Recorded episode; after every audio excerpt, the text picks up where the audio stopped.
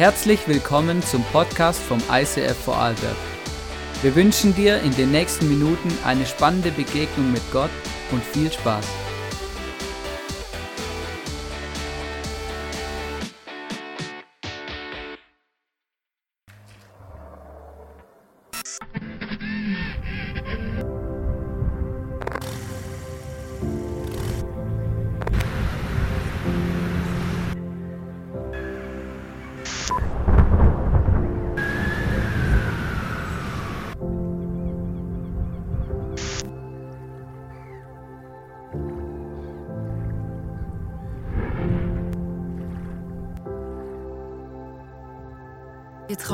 Einer Kirche, in der Jesus Christus im Zentrum steht, Er entfacht in ihr eine unvergleichliche Leidenschaft. die sich in lebensverändernden Predigten kraftvollem Worship und und überfließender Kreativität entfaltet. In dieser Kirche feiern und genießen wir die Beziehung zu unserem himmlischen Vater. voller Enthusiasmus. und lernen ihn in all seinen Facetten immer tiefer kennen. Wir wünschen uns eine Kirche, die offen ist für jeden. Egal, woher Menschen kommen und was ihre Geschichte ist. Hier findet jeder ein Zuhause, Diese Kirche ist eine Familie, die von bedingungsloser Liebe Zusammenhalt und dienender Leiterschaft geprägt wird. die Nöte der Gesellschaft bewegen sie zu barmherzigem Handeln. sie ist bekannt für ihre Großzügigkeit. Schaut hin und nicht weg. Wir sehen uns danach, Die Kraft Gottes zu erleben. Im Wissen, dass für Gott alles möglich ist. Erwarten wir das Wirken des Heiligen Geistes. und erleben seine Wunder. Unsere Leidenschaft gilt einer Kirche, Die für Gott das Beste gibt. Die Sprache unserer Zeit spricht. und sich als Teil der Antwort versteht. in der Kirche, von der wir träumen, Kommen viele Menschen zum Glauben an Jesus Christus. und werden ihm immer ähnlicher. Während diese Kirche ständig wächst, wird sie gleichzeitig durch Kleingruppen immer persönlicher. Und hat so positiven Einfluss auf unsere Familien. Freunde, und die Gesellschaft. Möge Gott diesen Traum durch uns alle verwirklichen.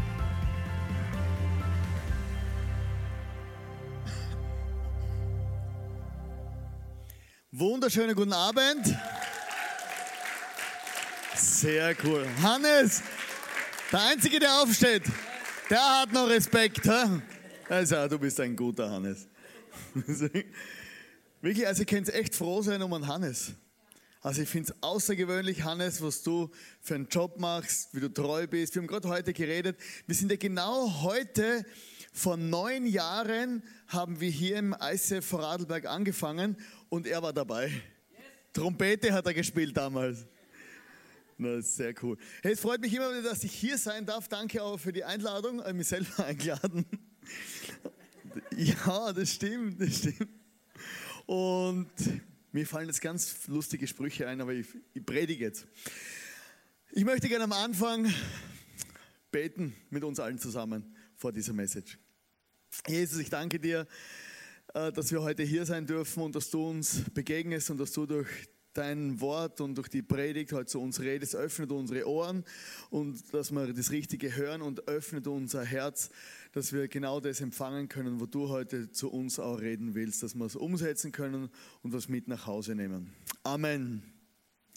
Wir haben ja heute den ersten Sonntag im Jahr. Ist dir das aufgefallen? Der erste Sonntag, der erste Sonntag. Das ist ja ein magischer Sonntag sozusagen. Oder du hast unglaubliche Erwartungen und denkst, was, was, also wenn, wenn du am ersten Sonntag im Jahr in die Kirche gehst, dann hat man ja irgendwelche Erwartungen. Nein? Doch. Ich komme jetzt mit dem Mikrofon runter. Was hast du erwartet, Larry? Nein, war ein Spaß. Ich komme doch nicht. Ah, Gott, schnell überlegen. Äh, man erwartet sich etwas. Ein neues Jahr bringt dir irgendwie so, ah, das alte, Gott sei Dank ist es vorbei, Silvester habe ich überlebt, die Vanillekipferl auch und, und, und es kommt ein neues Jahr. Etwas ganz Spezielles kommt auf mich zu, aber ich weiß nicht, was passiert. Vielleicht hast du letztes Jahr dir auch gedacht, das letzte Jahr war ja ganz cool, aber es sind auch ganz viele schwierige Dinge passiert. Und ich möchte heute ein bisschen über Erwartungen sprechen. Und zwar, wenn wir über Erwartungen reden im Leben, Erwartungen und, und, und, und dann muss man eigentlich über das Fischen reden. Logisch. Jeder gewusst, Erwartungen, Fischen, das macht Sinn, oder? Weil der Fischer erwartet sich ja immer den größten Fisch zu fangen. Und äh, ich war ja mit meinem Freund Leo, vor zwei Jahren waren wir fischen in Norwegen. Wir hatten eine großartige Idee, wir gehen nach Norwegen fischen und wir wollen an Lachs fischen. Und ihr müsst wissen aus meinem Hintergrund, ich bin ähm, muss ein bisschen wegstellen, brauchen mehr Bewegungsradius. Ich bin ähm, äh, Sohn eines Fischers. Also mein Vater, mein Vater ist so ein Profifischer. Also er meint zumindest.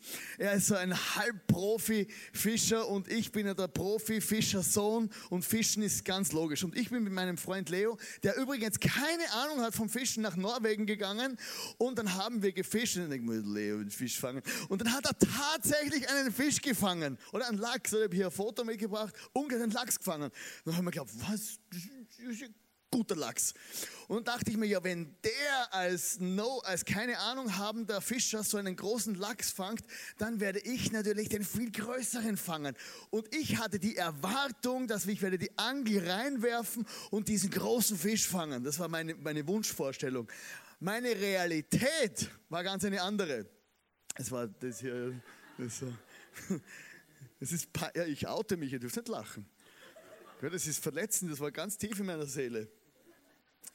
Und dann hat er einen Fisch gefangen. Das kann doch nicht sein, ein kleiner Schweizer fängt einen Fisch und ich als der Prof. Meine äh, Erwartungen wurden, ich wurde verletzt von, von, von der Realität. Und Ernst Ferstl hat gesagt, die größten Enttäuschungen haben ihren Ursprung in zu großen Erwartungen. Und ich möchte euch heute mitnehmen in eine Geschichte. Und diese Geschichte möchte ich anhand einer Zeichnung auch ein bisschen demonstrieren. Ich versuche hier zu zeichnen. Das ist ein Strich. Für die, was nicht sehen, schöner Strich, oder? Und das sind unsere Erwartungen. Tungen. Und dann haben wir hier die Realität.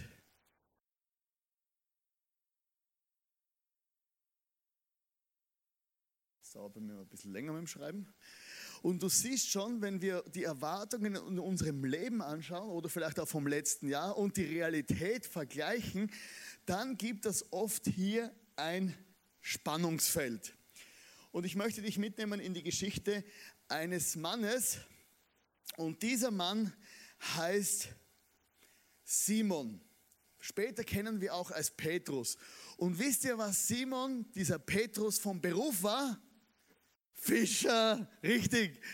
Und wie bei uns allen, irgendwann fängt unser Leben an, das neue Jahr fängt an, unsere Berufung fängt an. Vielleicht hast du ein Business gegründet, eine Familie gegründet oder es gibt dieser Moment, in dem Gott in dein Leben reinspricht und dir vielleicht sagt, was du tun sollst oder für was du auf dieser Welt bist, sozusagen deine Lebensbestimmung. Und der Moment ist extrem wichtig der ist wichtiger wie jeder Instagram-Account oder Facebook-Account oder die Meinungen anderen Menschen. Du musst wissen, wozu bin ich auf dieser Welt?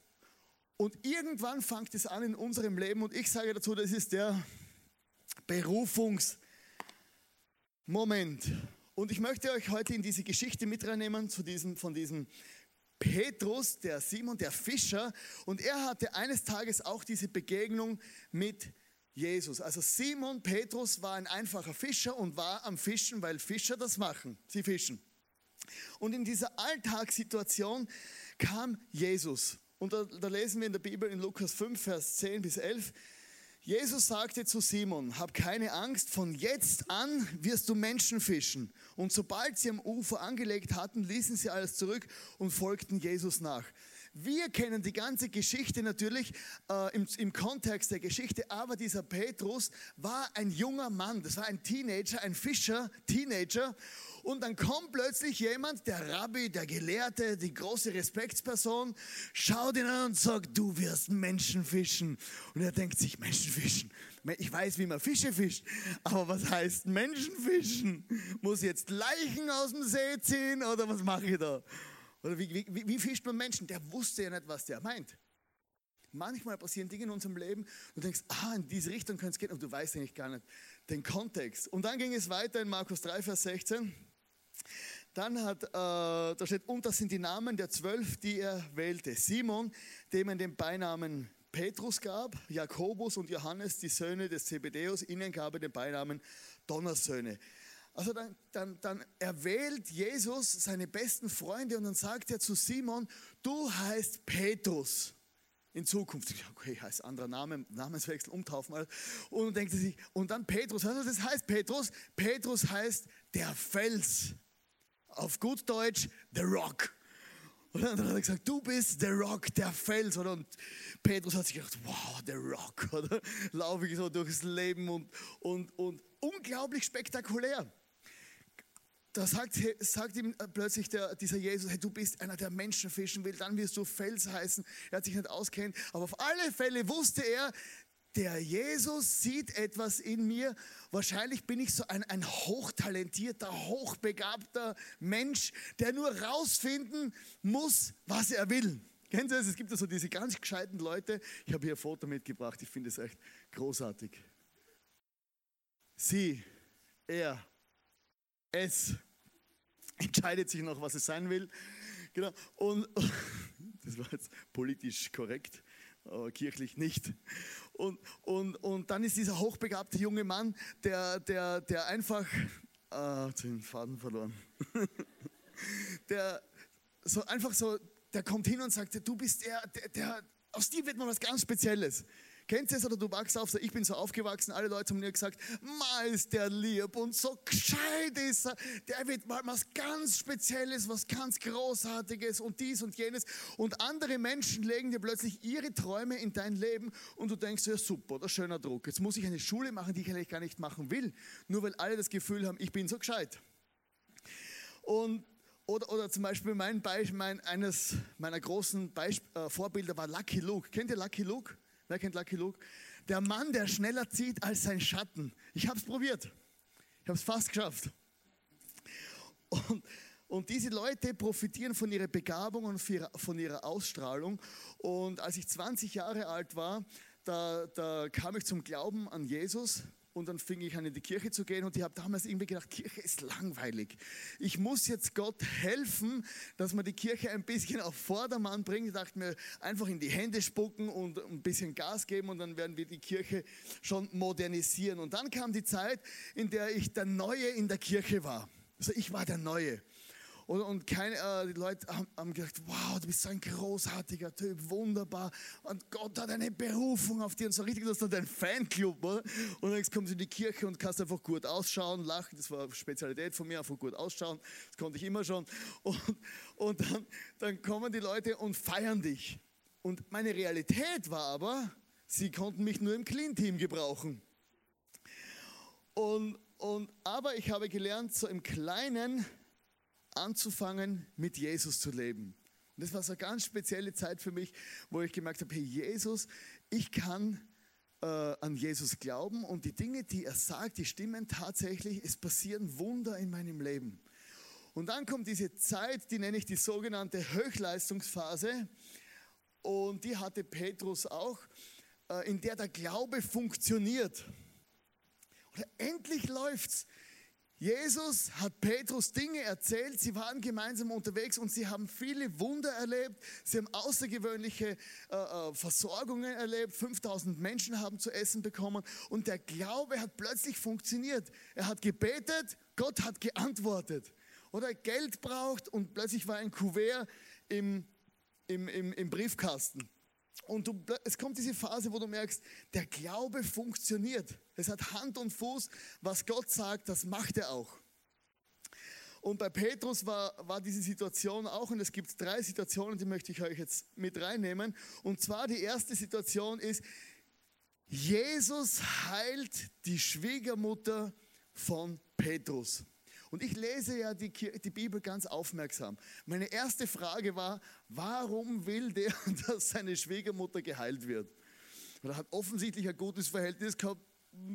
Oder was ist der Grund? Das muss man sicher fragen bei so einem schwerwiegenden Problem.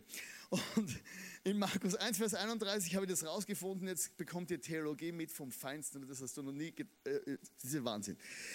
Er trat an ihr Bett, nahm ihre Hand und half ihr, sich aufzusetzen. Da verschwand das Fieber und sie stand auf und machte ihnen etwas zu essen. Deswegen hat er sie gesund gemacht. Petrus hat gesagt, bitte mach die Schwiegermutter gesund, wir haben Hunger. Teenager-WG, schau die anderen elf Apostel an. Wir sind alle irgendwie, wir verhungern, wir brauchen Essen. Das war der Grund von diesem Wunder. Und, und plötzlich hat es funktioniert. Das Wunder von, von Jesus war zu Hause. Ein Wunder ist bei ihm zu Hause passiert. Und dann gab es eine weitere Situation. Petrus war mit seinen elf Freunden unterwegs und Jesus hat ihnen gesagt, geht doch äh, in das Boot hier und fahrt auf den See hinaus. Aber es kam ein Sturm und die Jünger, die Freunde von Jesus, die waren plötzlich am Absaufen. Und in dieser ganzen Situation haben sie gesehen, wie Jesus über das Wasser ihnen entgegenkommt. Und du merkst, eine alltägliche Situation der Gefahr und dann ist Folgendes passiert. Jesus kommt auf dem Wasser, Petrus sitzt im Boot und da rief Petrus zu ihm, Herr, wenn du es wirklich bist, befiehl mir auf dem Wasser zu dir zu kommen. Dann komm, sagte Jesus. Und Petrus stieg aus dem Boot und ging über das Wasser Jesus entgegen. Als er sich aber umsah und die hohen Wellen erblickte, bekam er Angst und begann zu versinken. Herr, rette mich, schrie er. Was für eine außergewöhnliche, spektakuläre Situation.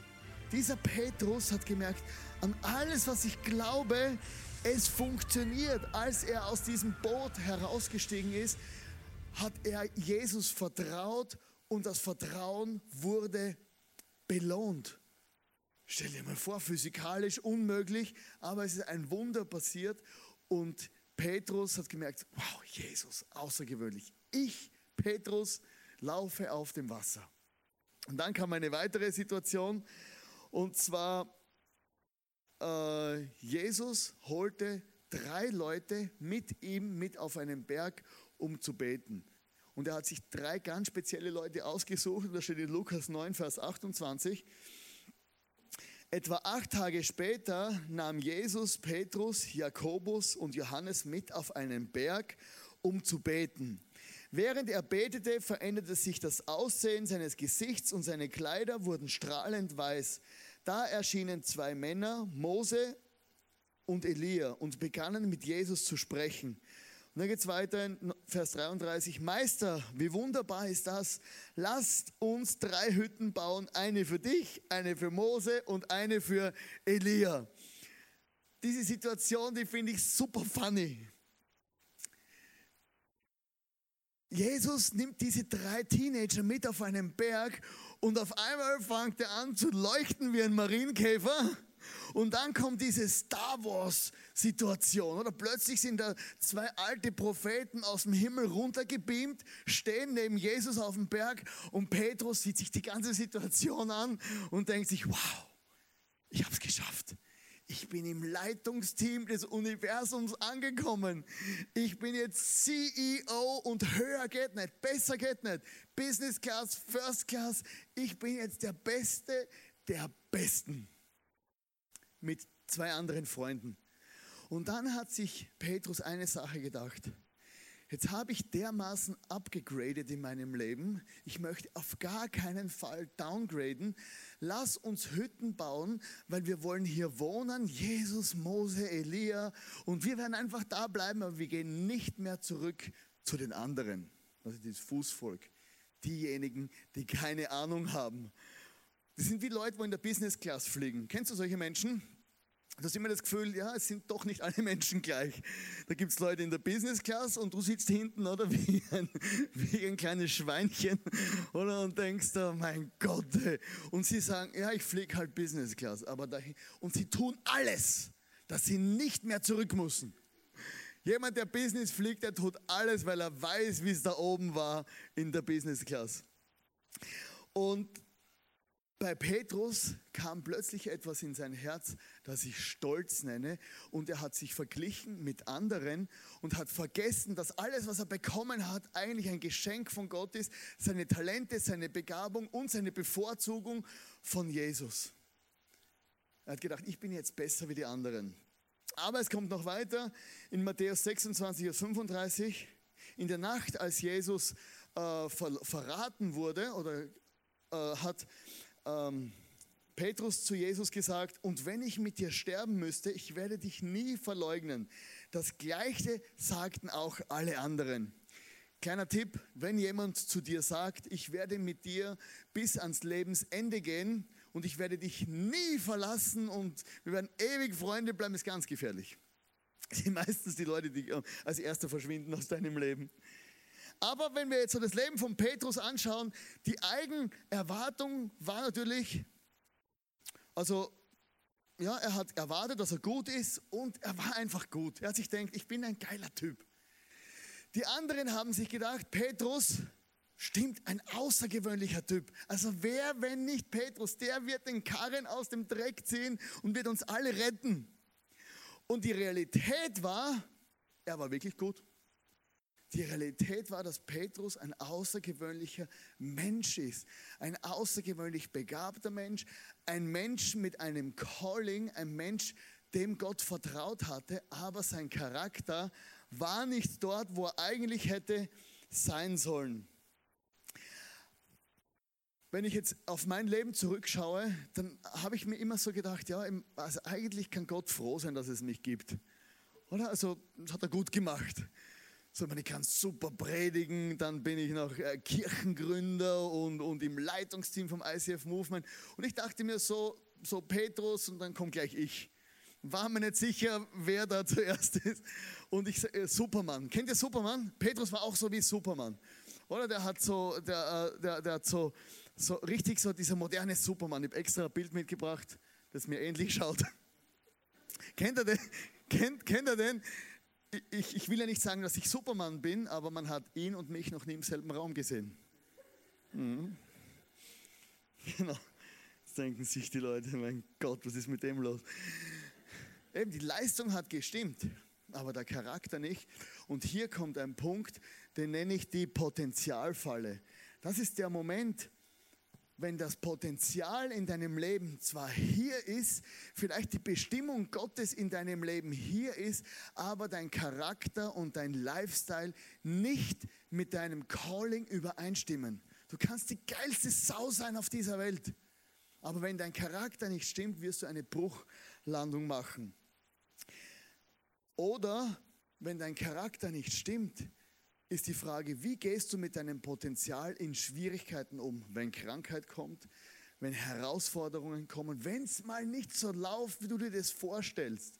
Es gibt ein Sprichwort, das sagt, den guten Seemann erkennt man bei schlechtem Wetter.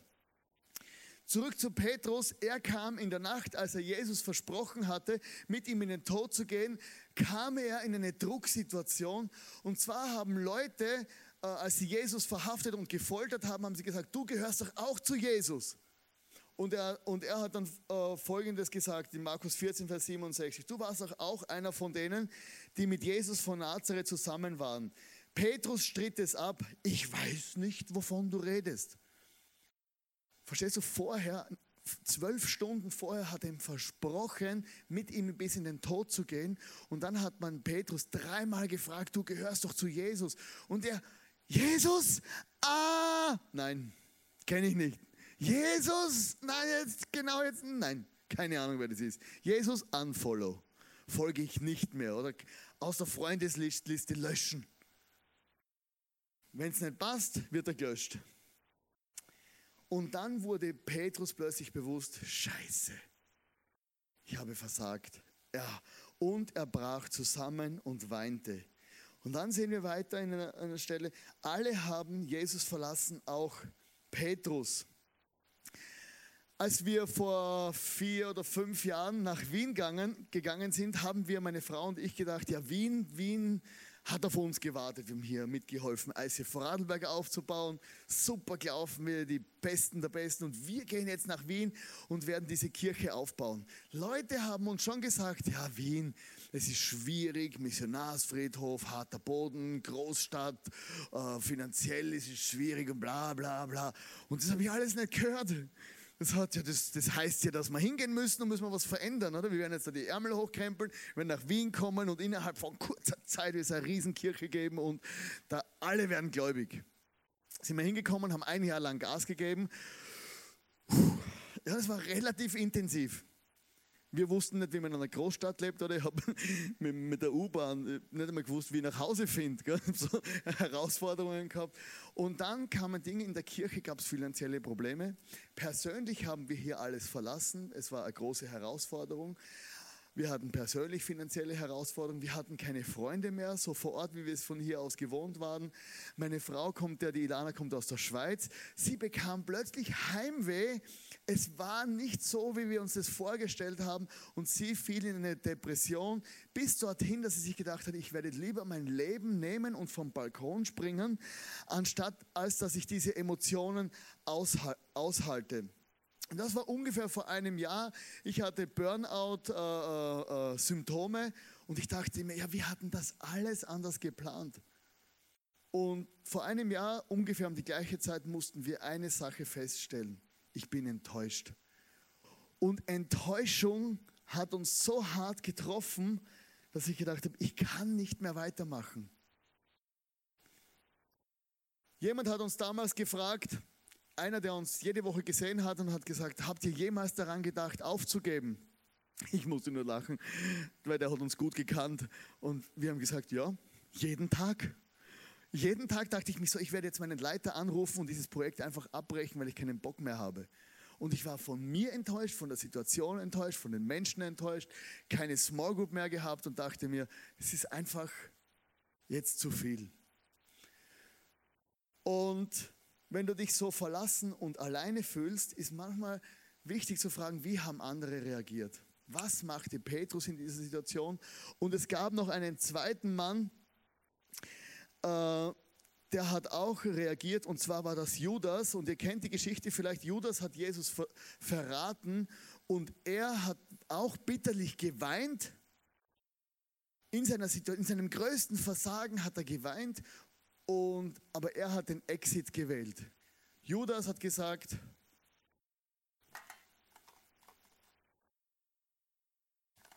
kommt gleich.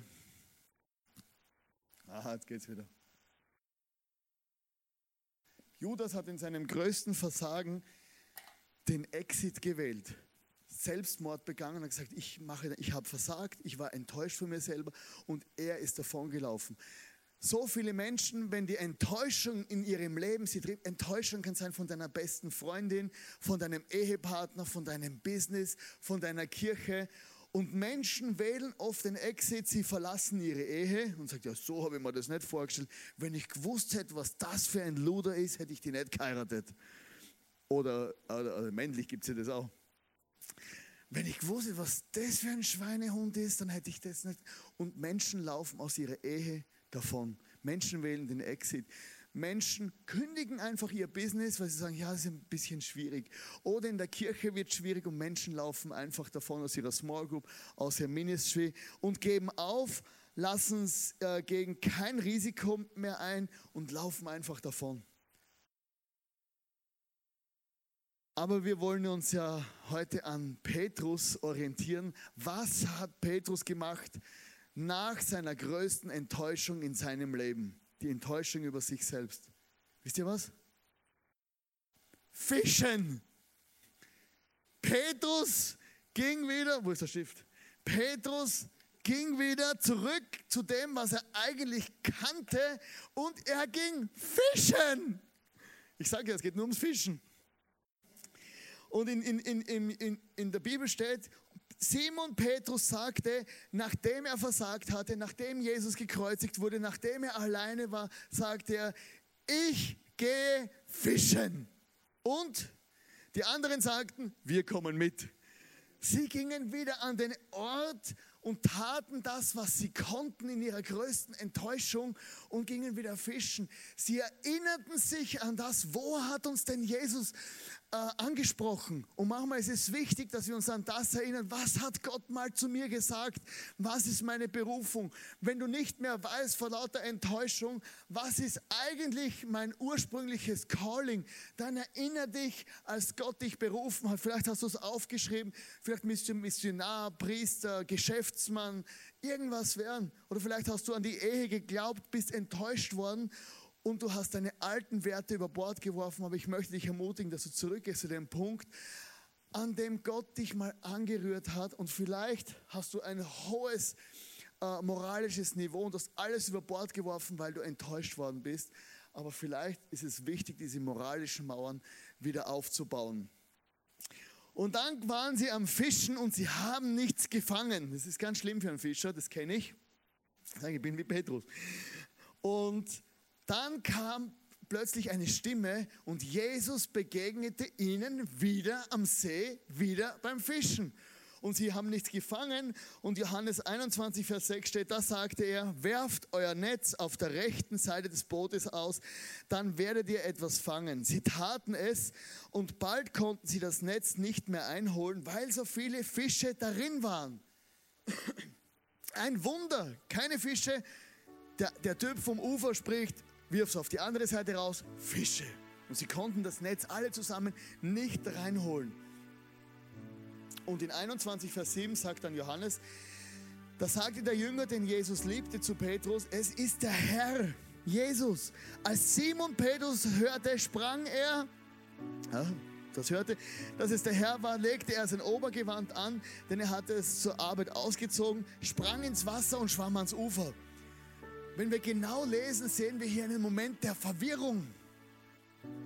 Wer zieht sich bitte die Kleider an, bevor er ins Wasser springt? Er hat sich die Kleider, und die haben damals nicht so lässige T-Shirts gehabt und so super dry, gell? Die haben Kamelhaarpullis gehabt, so dick, bist schon mal mit dem T-Shirt geschwommen. Petrus hört, es ist Jesus, zieht seinen Kamelhaarpulli an, springt ins Wasser und, und schwimmt zu, ihr helft nur mit, gell? und schwimmt zu, schwimmt zu Jesus. Er schwimmt fast am Absaufen, kommt ans Ufer, schwimmt mit Kamelhaarpulle voller Wasser, angesoffen, schwimmt hin. Und Jesus sagt und schaut Jesus an mit großen Augen, der auferstandene Jesus, Wunden in den Händen. Und Jesus sitzt am Lagerfeuer und Petrus steht. Und Jesus sagt, hast du schon gefrühstückt? nein, nein, nein, Jesus, nein geh zurück ins Boot und hole Fische. Okay, okay. Petrus geht wieder ins Wasser, schwimmt zum Boot, geht ins Boot und dann kommt der entscheidende Moment. Da stieg Simon Petrus ins Boot in Johannes 21 und holte das Netz an Land, am wohl es mit 153 großen Fischen gefüllt war, zerriss das Netz nicht. Vorher konnten sie das Netz zusammen nicht aus dem Boot holen.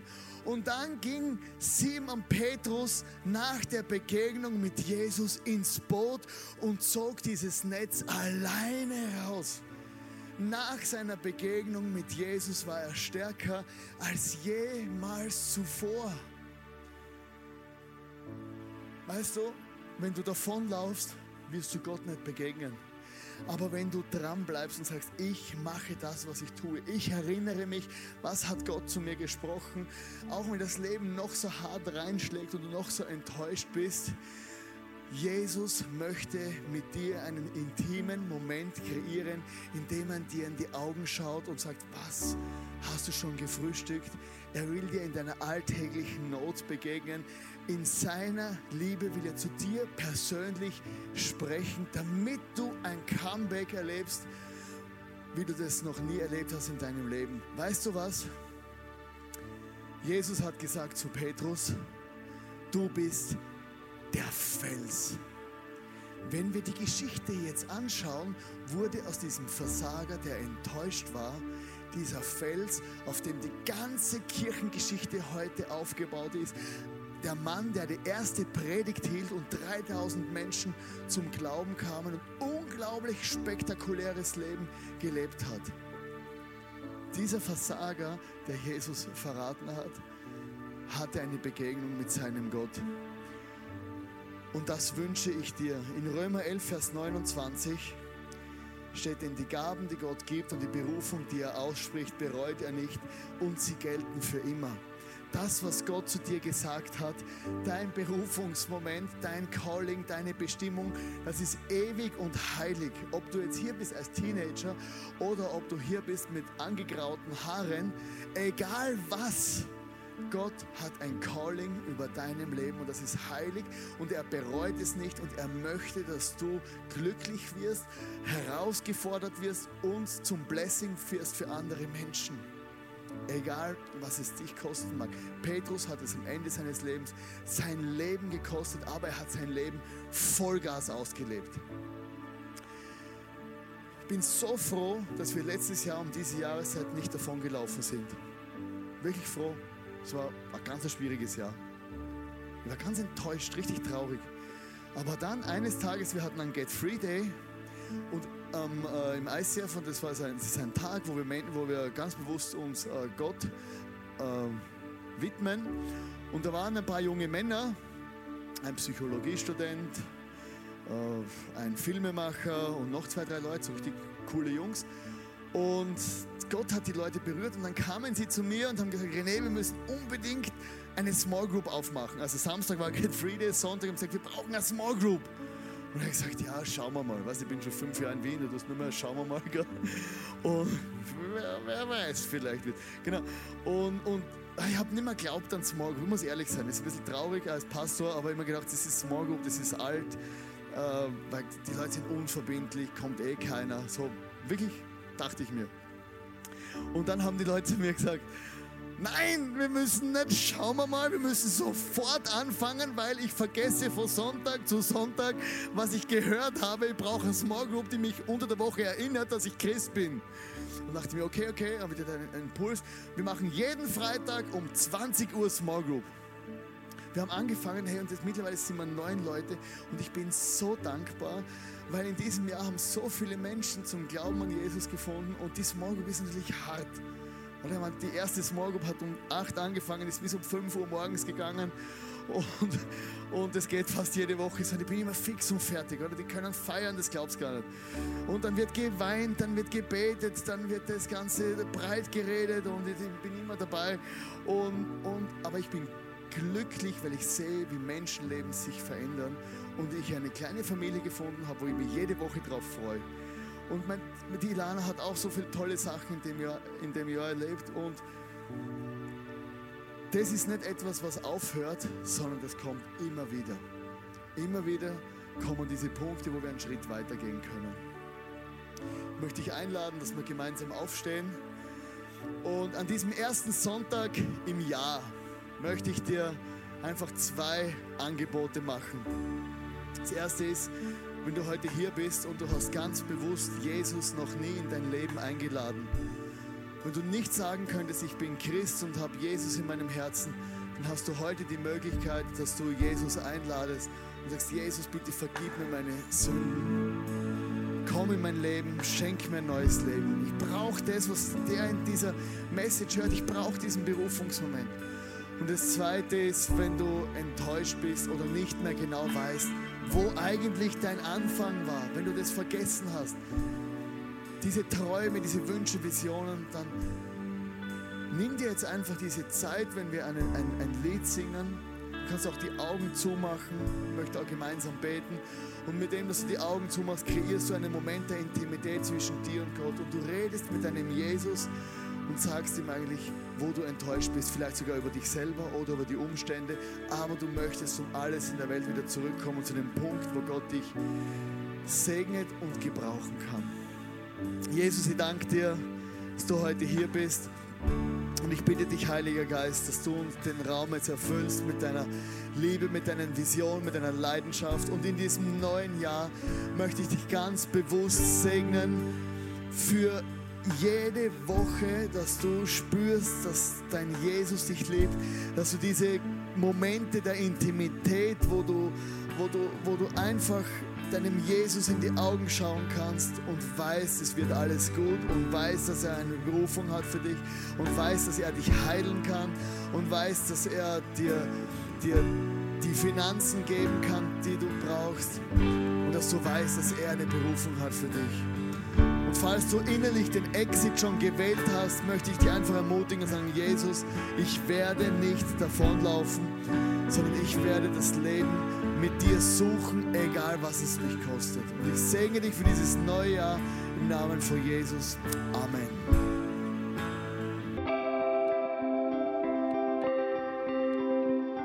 Wir hoffen, dass dir diese Predigt weitergeholfen hat. Wenn du Fragen hast, schreib uns eine Mail an info at icf-vlbg.at. Alle weiteren Informationen findest du auf unserer Homepage